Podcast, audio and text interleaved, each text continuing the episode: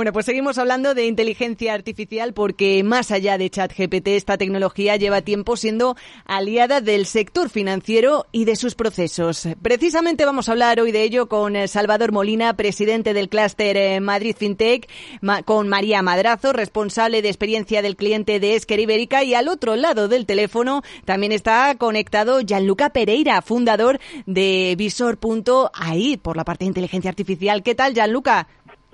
Todo muy bien, Selena. Encantado de conocer y María y Salvador, encantado de escucharlos. Bueno, pues nos escuchamos y, por supuesto, a los invitados en el estudio también, eh, daros las gracias por acompañarnos hoy y por indagar más un poquito, ¿no? En esto de la inteligencia artificial, que parece que ahora es la que acapara únicamente los eh, titulares. Eh, no sé por dónde comenzar. Yo creo que vamos a indagar un poquito más de, en la parte de Esker Ibérica, porque nos vas a desvelar, en este caso tú, María, pues uno de los casos, vamos a decir, de uso de esta tecnología para facilitar la vida de los procesos administrativos. Eh, encantada, Selena. Muchas gracias por la invitación. Y efectivamente, eh, nosotros desde Esker no es una tecnología nueva. Nosotros llevamos utilizando inteligencia artificial ya hace unos años y lo que hacemos es ayudar a, aquellos administrativos de los departamentos financieros y de Customer Service a hacer su vida más eh, sencilla gracias a la inteligencia artificial. Nosotros, toda la parte tecnológica es el motor de la herramienta, es transparente al usuario ellos lo que hacen es ver un nuevo interfaz, eh, olvidarse del papel y utilizar eh, la tecnología digital de una manera muy sencilla que les ayuda en su día a día. en el, desde el departamento de Customer Experience, nuestro objetivo es hacer que este nuevo usuario eh, se enamore de nuestra herramienta, le sea sencillo de utilizar y a medida que él vaya aprendiendo a utilizarla, la herramienta con su propia inteligencia artificial pues también irá aprendiendo y, y mejorará. Y fíjate que es esencial, ¿no? Porque cuando hablamos de experiencia del cliente, al contrario de lo que pensamos muchas veces, la tecnología no es sustituta del factor humano en este caso, sino resulta ser al final la mejor aliada, ¿no?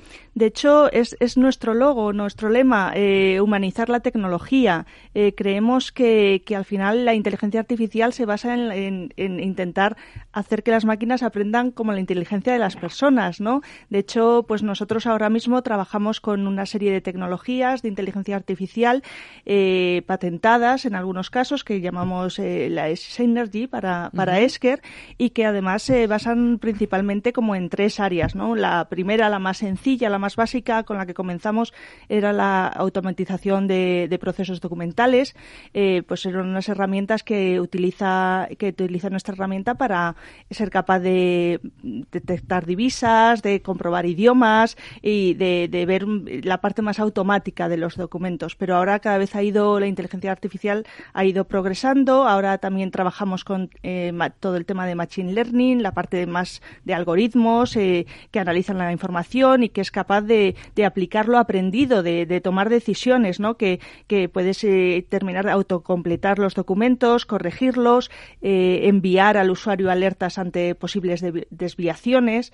Y bueno, ya también utilizamos en menor medida, pero estamos trabajando en ello, la parte de deep learning, ¿no? Que ya es una parte de un, de un autoaprendizaje en la herramienta en la que es capaz de analizar grandes eh, sumas de datos, ¿no? Toda la parte de, big data que también está eh, tan, tan necesaria en las empresas a día de hoy y que le permite pues hacer reconocimiento y análisis de datos y sobre todo ayuda mucho al usuario y a los managers y, las empresas en general en la parte predictiva, en la parte de ser capaz de, de anticiparse a lo que a lo que va a venir. Bueno, por lo que vemos, eh, las eh, partes de la inteligencia artificial que hay, los distintos tipos, eh, al final son insaciables. hay soluciones casi pues para cualquier proceso. Salva, en tu caso, que tienes una visión, vamos a decir, más genérica por la parte del clúster, ¿son muchas las empresas que lo conforman, que hayan incluido ya en sus procesos la inteligencia artificial? Sí, yo creo que todos tenemos en la memoria, cuando hablamos de inteligencia artificial, aquella película de hace 22 años en la cual eh, los protagonistas eran robots y, seres biónicos, ¿no? Eh, pero no hay nada más lejos que eso en el día de hoy. En el día de hoy, cualquier cosa que se desarrolle y que se haga en el mundo fintech o en cualquier otra actividad eh, para la empresa o para el consumidor eh, está basado en dos ingredientes, eh, digamos que son los básicos de la moda, ¿no? uno es el dato, el data, y otro es la inteligencia artificial. Y por tanto, le llamamos machine learning, le llamamos cualquier otro concepto eh, adicionado al concepto básico de inteligencia artificial son los que están produciendo una escucha, un conocimiento, una aportación extra, no solo de datos, sino de metadatos, y están generando esa experiencia de usuario, de cliente, eh, de una mejor utilización de las mismas herramientas que vienen utilizando hace 30 años, etcétera. Entonces, por lo tanto, la inteligencia artificial no es una especialidad de unos locos con sus locos cacharros que hacen robótica, sino es prácticamente un transversal que ocurre en todo lo que utilizamos a diario, aunque no lo sepamos e, ese es el presente, o sea, no, está por llegar, eh, es el día a día, es el pan nuestro de cada día. Y de cara al futuro diría que la inteligencia artificial es la base de esa revolución que está llegando o está por llegar, que es la revolución de la Web 3, la revolución de que viene con la tecnología 5G y 6G que hace eh, potente el Internet de las cosas, que hace potente el metaverso, que hace potente otras muchas herramientas y tecnologías que estaban ahí, pero que precisamente necesitaban esa capacidad de, de computación y de transmisión y eso todavía le da mucha más vida y mucha más potencia a la inteligencia artificial. Fíjate además que yo creo que toda esta convergencia ¿no? que está habiendo de las tecnologías tienen que, que solaparse al final es un proceso transversal en el que tienen que estar todas unidas. Lo hemos visto también recientemente en el Mobile World Congress. Al final la mayoría de los anuncios han sido, como digo yo, en piña. Ninguna, ninguna compañía eh, prácticamente ha hecho eh, ningún anuncio despampanante en solitario. Esto eh, para mí dice mucho. al final son muchas tecnologías disruptivas y, la fórmula yo creo que es conjunta para que todo funcione y evolucione de, de manera favorable. Y ya, Luca, que ya que estás al otro lado del teléfono, eh, bueno, pues como eres también por la parte más de contact center, eh, chatbot, no te voy a preguntar por ChatGPT, pero mm, sí que quiero que nos eh, expreses tu punto de vista, ¿no? Sobre todo porque desde Visor, en este caso, solo el nombre lo dice, estáis muy implicados por la parte de la inteligencia artificial. ¿Cómo la aplicáis en este caso? Perfecto. Acá, Selena, nosotros lo que hacemos es, agarrando un poco las palabras de María también, es tornar la inteligencia artificial un poco más cerca del, del humano, del ser humano. Por tanto, tanto la parte de los chatbots que le puede ayudar a los usuarios en las situaciones más sencillas, con duplicado de tarjeta o optimizar procesos, también es importante ver cómo la tecnología, la inteligencia artificial en este caso, puede también ayudar a los agentes de contact center. ¿okay? Por tanto, vemos acá mucho la situación de inteligencia artificial ya dando sugerencias a la gente de contact center para conseguir entregar otro tipo de respuestas o buscar la información que tienen que dar a su cliente final sobre, sobre la, la demanda que hacen. Y la inteligencia artificial también puede ser aplicada para hacer un poco de auditorías a los contact centers.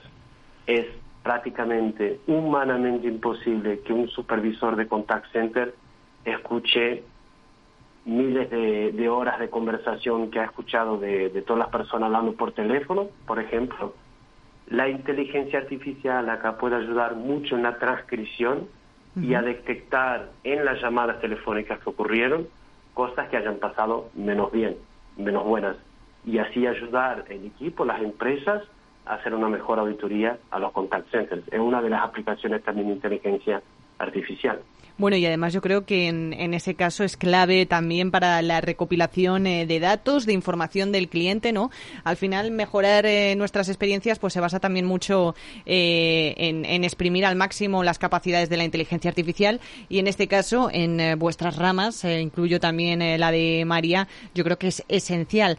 ¿Cómo puede, más allá de mm, mejorar, obviamente, en términos generales, en todos estos procesos que habéis descrito anteriormente, cómo puede añadir ese plus eh, de facilitarnos nuestro día a día la inteligencia artificial. Yo quiero saber un poco ya, em, sentando las bases, ¿no? Eh, vamos a poner los pies en el suelo. Eh, ¿Qué os parece todo esto que está pasando, toda esta fiebre con la inteligencia artificial, pero a causa de conceptos como ChatGPT? ¿Os preocupa? ¿Os da miedo que, em, que al final, pues, vuestro trabajo diario, que es un, con unas tecnologías que llevan mucho tiempo estando, como quien dice, en el mercado, se ve al ensuciado o un poco oculto por todo este humo que se está generando en torno a ChatGPT? Acá, en esta, en esta parte, Selena, hablo de, la nuestra experiencia, ¿no? Es muy positivo que se hablen de las cosas. ¿okay? La inteligencia artificial, eh, decía Salvador, también es algo que ya existe hace muchos años. Google, ahora mismo, y se vio en la situación de tener que resolver un problema porque otros se pusieron al frente con ChatGPT. Tuvieron, ellos ya tenían la tecnología, Google ya tenía la tecnología, no la quiso poner a público todavía. Nosotros, desde el punto de vista como lo vemos, esta situación del ChatGPT ha sido perfecto porque es algo que trae para la discusión.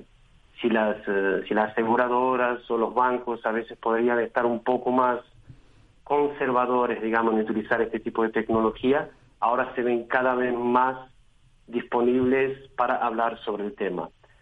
Y acá la, la situación, no solo con ChatGPT, pero con toda la tecnología, es ver cómo empresas como AI u otras empresas que utilizan este tipo de tecnología se pueden jugar este mismo juego. Hay una cosa muy importante que tenemos que ver. Esto ahora, la, la inteligencia artificial se va a tornar una commodity. Esto ahora es un juego de que realmente son, no, es para niños. Y acá está hablando Microsoft con Amazon, con Google. ¿Quién está disputando este tipo de, de juego? Son estos grandes players en el mercado. Lo que va a haber son las otras empresas que consiguen utilizar ese tipo de tecnología, tal como Microsoft, eh, como OpenAI y Amazon disponibilizan, utilizar esta tecnología para después llevarla al utilizador final. Mm. Y acá creo que va a ser donde va a ser la diferenciación. Nosotros en base siempre nos fuimos adaptando a las nuevas tecnologías que aparecen. María. Y además yo creo que al contrario, eh, en lugar de quitar puestos de trabajo, lo que nos va a hacer es ser capaces de trabajar mejor, eh, no, no más. Eh, lo que va a hacer es que los usuarios, en lugar de dedicarse a hacer tareas repetitivas, van a poder a buscar tareas de más valor. Las empresas, gracias a la inteligencia artificial, van a ser capaces de dar mucho mejor servicio a sus propios empleados, a sus clientes y, de una manera estratégica, ampliar su negocio. Bueno, yo creo que también lo ha explicado en este caso en línea Gianluca, ¿no? Ese símil que ha utilizado de, bueno, al final Google pues se vio obligado a mostrar ya su tecnología en inteligencia artificial. Sí que es cierto que es bueno también que pasen estas cosas, ¿no? Pues eh, para acelerar procesos. Salva, en tu caso con la experiencia que tienes en el sector también fintech eh, tecnológico, eh, ¿cómo ves? ¿Va a acabar esto en burbuja o tenemos una realidad aquí ya imparable? No, yo, yo creo que lo has expresado muy bien, Selena, en que es un efecto decantador. Quiero decir, igual que antes hablábamos de inteligencia artificial y la película Icono, es decir, que venía después de muchos años de trabajo, es del 2001, hace 22 años, y aún hoy hablamos como de algo disruptivo. Eh, con el tema eh, de este chat GPT eh, que lo que hace es escuchar todo lo que pasa en las redes y a partir de ahí cuando tú le das dos ideas, dos palabras, algo un tema para que te redacte es capaz de encontrar a partir de la lectura universal de todas sus fuentes de datos eh, un texto y además desarrollarlo con coherencia y buena redacción, eh, esto es una evolución de algo que hace 20 años ya se hacía en Estados Unidos, que eran los primeros diarios digitales basados en fórmulas de inteligencia artificial que lo que emitían son informaciones, entre comillas, bastante estandarizadas, como eran las notas de prensa, las informaciones de productos, las informaciones oficiales de fuentes oficiales o de fuentes empresariales, etcétera, y por lo tanto había ya digitales cuya redacción era una persona, pero que utilizaban eh, precisamente esta inteligencia artificial para fabricar noticias dentro de secciones y dentro de, de, casilleros tradicionales de cualquier medio digital. Y cualquier usuario cuando entraba en esa eh, página web no veía otra cosa distinta o diferente de cuando entraba en un medio tradicional. Por lo tanto, eh, quizás hace 20 años, igual que la inteligencia artificial, esto ya estaba operativo y funcionando. Efectivamente, con el paso de los años, eh, esto se hace exponencial en su calidad, porque la inteligencia artificial lo que tiene es que cada día aprende, cada hora aprende, cada minuto y cada segundo aprende. Y cuanto más interacción tiene de datos, eh, mayor es su aprendizaje y su velocidad de aprendizaje. Esto es como cuando el primer translator eh, de Google te decía, oye, ¿quieres que te traduzca al inglés? Y aquello no era inglés, parecía chino o lenguaje de apaches, ¿no? Y, hoy en día pues tiene una calidad la traducción bastante importante, ¿no? Pues esto es un poco lo mismo. Hace 20 años se hacían medios digitales en Estados Unidos basados en redacciones cero, en redacciones basadas en inteligencia artificial. Hoy en día eh, podríamos redactar incluso una tesis doctoral con el chat GPT. Eh, que no me castiguen los catedráticos de universidad, por favor. Es un ejemplo aleatorio, pero sí es verdad que demuestra la calidad y la cantidad de información que amanezca este tipo de, chat, ¿no? De, inteligencia artificial aplicada a una cosa muy concreta como es la lectura y redacción de informes y productos o redacciones elaboradas. Yo creo que esto será un revulsivo, como se decía antes, generará nuevas profesiones, eh, desaparecerán otras, pero bueno, esto es como cuando la revolución industrial fueron desapareciendo las profesiones manufactureras y empezó a haber más profesiones de manguito, ¿no? de oficina. Totalmente de acuerdo. De hecho, mm, lo estamos viendo con las salidas en muchas tecnológicas en el arranque de 2023. Creo que van eh, casi 100.000 eh, puestos de trabajo de recortes en apenas tres meses, pero es que a la vez se están contratando, se están haciendo inversiones mil millonarias. ¿Esto quiere decir que no hay recursos? Pues eh, a veces, lamentándolo mucho, sí que los hay, pero ya no se va a poner el, todo el dinero en el mismo saco. En este caso, pues ahora hay que ir diversificando y, hay que reinventarse. Hay muchos empleos o puestos de trabajo que antes eran útiles ya no lo son tanto, pero no significa que, por otro lado, a la vez no esté entrando también capital humano en este caso. Y os voy a lanzar una pregunta que os voy a pedir que mm, me contestéis muy brevemente para cerrar ya estas conclusiones, que nos vamos de tiempo. Eh, empezando por ti, Gianluca, que estás al otro lado del teléfono en Portugal en concreto, ¿no? Sí, sí, ahora mismo en Lisboa. Pues os voy a pedir a todos, en este caso, eh, por la parte de vuestro sector, ¿no? De vuestro nicho de mercado, que, me digáis eh, hasta dónde alcanzan los límites de vuestra imaginación eh, en el caso de la inteligencia artificial. Bueno, nosotros acá de nuestro lado creo que no hay límites. Los, eh, los desafíos son muchas veces dados por nuestros clientes, las necesidades que tienen en cada día y nosotros con nuestra plataforma, con nuestra solución, los ayudamos a, a, corregir. Hablé hace un rato de la parte de, de la inteligencia artificial para hacer auditoría contact center. Nosotros ahora mismo cerramos una ronda de inversión de 4.4 millones de euros para tornarse en uno de los más grandes players en el, la inteligencia artificial responsable. Esto significa la auditoría a otros modelos de inteligencia artificial.